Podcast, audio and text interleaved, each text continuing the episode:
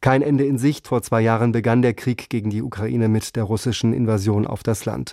Wir alle haben die Folgen zu spüren bekommen. Die Gaspreise beispielsweise schnellten in die Höhe. In den Supermärkten gab es wochenlang 2022 kein Sonnenblumenöl mehr. Beim Mehl führten Hamsterkäufe zu Engpässen. Denn die Ukraine gehörte vor dem Krieg zu den größten Getreideexporteuren der Welt. Die Ausfuhren erfolgten größtenteils über das Schwarze Meer und nach Kriegsbeginn war diese Route dann versperrt. Ein Getreideabkommen brachte kurzfristig zwar eine Entspannung, doch im vergangenen Sommer kündigte Russland das Abkommen auf. Wie die Lage aktuell ist, das will ich jetzt besprechen mit Dietrich Treis, ein deutscher Bauer. Er betreibt einen Hof mit knapp 80 Beschäftigten in der Nähe von Kiew. Wie schwer ist es denn für Sie zurzeit, die Ernte loszuwerden? Im Prinzip kann man zurzeit verkaufen. Nachdem das Schwarzmeer, das Getreideabkommen eigentlich ausgelaufen war, hat es die ukrainische Armee geschafft, die Schwarzmeerflotte so weit zurückzudrängen, dass wieder Handelsschiffe die Schwarzmeerhäfen anlaufen können. Und der Hauptexport, zumindest was unser Getreide angeht, läuft über das Schwarze Meer.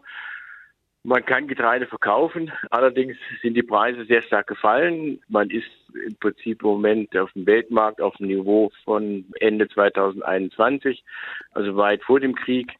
Und durch die doch höheren Vermarktungskosten sind die Getreidepreise in der Ukraine nochmal wesentlich geringer. Wie groß sind denn da ähm, die Einbußen für Ihren landwirtschaftlichen Betrieb?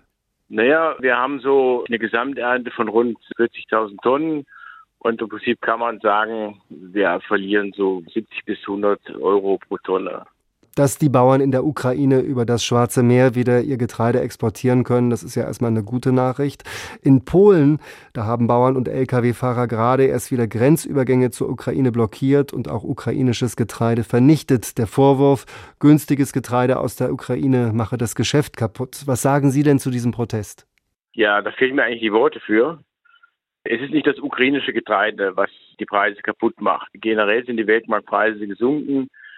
Das ist nur ein relativ kleiner Teil, der überhaupt durch Polen vermarktet wird. Die Bilder von Zügen, wo Getreide aus dem Waggon rausgelassen wurde, habe ich danach die Information bekommen, der Zug ging eigentlich nach Deutschland, das ging eigentlich Transit. Das wenigste wird in Polen direkt vermarktet. Russland exportiert sehr viel Getreide, was dann auch auf den Markt kommt und entsprechend die Preise niedrig macht. Die Preise, wie vorher erwähnt, sind generell gesunken. Von daher habe ich für die Proteste kein Verständnis. Es geht dann zum Teil auch wie bei den deutschen Landwirten um EU-Sachen, wo die Ukraine überhaupt nichts mit zu tun hat. Ja, um Regelungen, generelle Unzufriedenheit und das sieht für mich eher aus, man haut halt den Schwächsten, da wo man am geringsten Widerstand erwartet. Die Rahmenbedingungen für Sie als Landwirt in der Ukraine sind schwierig. Die gesunkenen Getreidepreise haben Sie angesprochen. Hinzu kommt, dass zwei Jahre russischer Angriffskrieg einen auch irgendwie mürbe macht. Wie geht es Ihnen und Ihren knapp 80 Mitarbeitern nach diesen zwei Jahren? Ja, die Stimmung ist schwierig. Krieg führen macht, glaube ich, niemandem Spaß, also den meisten keinen Spaß.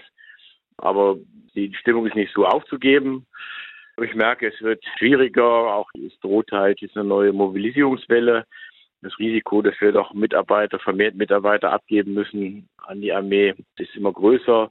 Das drückt natürlich aufs Gemüt und für uns natürlich das Risiko, wenn wir mehrere und vor allem Schlüsselmitarbeiter verlieren, dass wir dann doch Schwierigkeiten haben, die Produktion im vollen Umfang aufrechtzuerhalten. Wie sehen Sie da Ihre Perspektive für dieses Jahr und für die kommenden Jahre? Im Moment läuft es bei uns ganz gut. Wir haben zum Glück wenig Mitarbeiter sind gegangen, vor allem keine Schlüsselmitarbeiter. Die, die, die konnten wir ersetzen, die zur Armee eingezogen werden. Im Moment produzieren wir relativ normal. So kann man noch ein bisschen weiterarbeiten. Es ist nicht dramatisch, aber es kann natürlich noch schlimmer werden. Und äh, für die Mitarbeiter ist es äh, besonders schwierig. Fast alle haben Verwandte, bekannte Freunde, die an der Front sind. Familien sind zum Teil zerrissen, weil ein Teil irgendwo im Ausland ist. Ja, es ist keine gute Situation, aber ich habe den Eindruck, die Ukrainer sind bereit, das auch noch weiter durchzuführen, solange es muss, weil es gibt eigentlich auch keine Alternative dafür.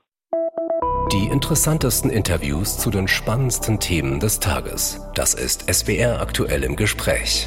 Jetzt in der ARD Audiothek abonnieren.